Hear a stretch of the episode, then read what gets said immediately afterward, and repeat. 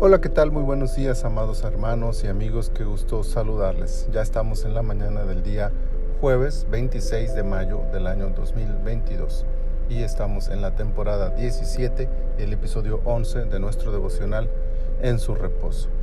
Primero de Crónicas, capítulo 11, versículo 9, dice de la siguiente manera: Y David iba adelantando y creciendo, y Jehová de los ejércitos estaba con él.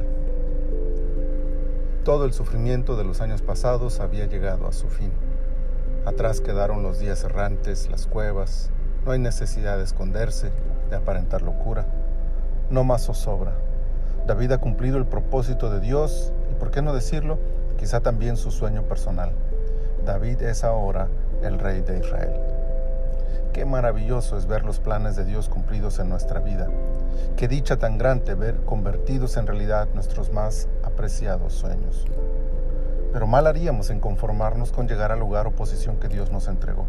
Hay un propósito mayor. Estamos ahí para algo más que solo el nombramiento o el título o el puesto en el trabajo.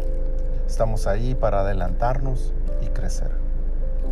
Adelantar da la idea de ir hacia adelante, de avanzar en el camino, de no quedar pasivo. David fue nombrado rey de Israel e inmediatamente inició su plan de avanzada.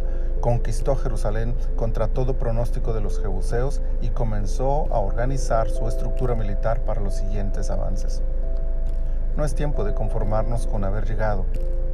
Existe la urgente necesidad de avanzar, de conquistar, de activarnos para dar uso correcto a lo que se nos ha entregado. Esto nos llevará indefectiblemente al crecimiento. En este contexto, crecer es sinónimo de superación, es decir, David crecía, se superaba cada día en todo lo que hacía. Este crecimiento implica también un reconocimiento público de su liderazgo, al igual que representa sus avances en todas las áreas de su reinado. Crecer también significa mejorar, pasar de un estado aceptable a uno cada vez mejor, por lo que de alguna manera está relacionado también con la excelencia en todo lo que se hace. Luego entonces, es de esperar que los hijos de Dios crezcamos en el lugar donde Dios nos ha colocado. Todo esto sin olvidar que quien nos puso ahí y nos ayudará para adelantarnos y crecer es Dios, pues así lo acota el versículo y Jehová de los ejércitos estaba con él. Esa es nuestra base para llegar a donde Él quiere y para crecer donde Él nos lleva. La absoluta dependencia de su gracia y favor debe ser la constante que nos permita habitar bajo la cobertura de su perfecta voluntad y así garantizar su respaldo para todo lo que hacemos.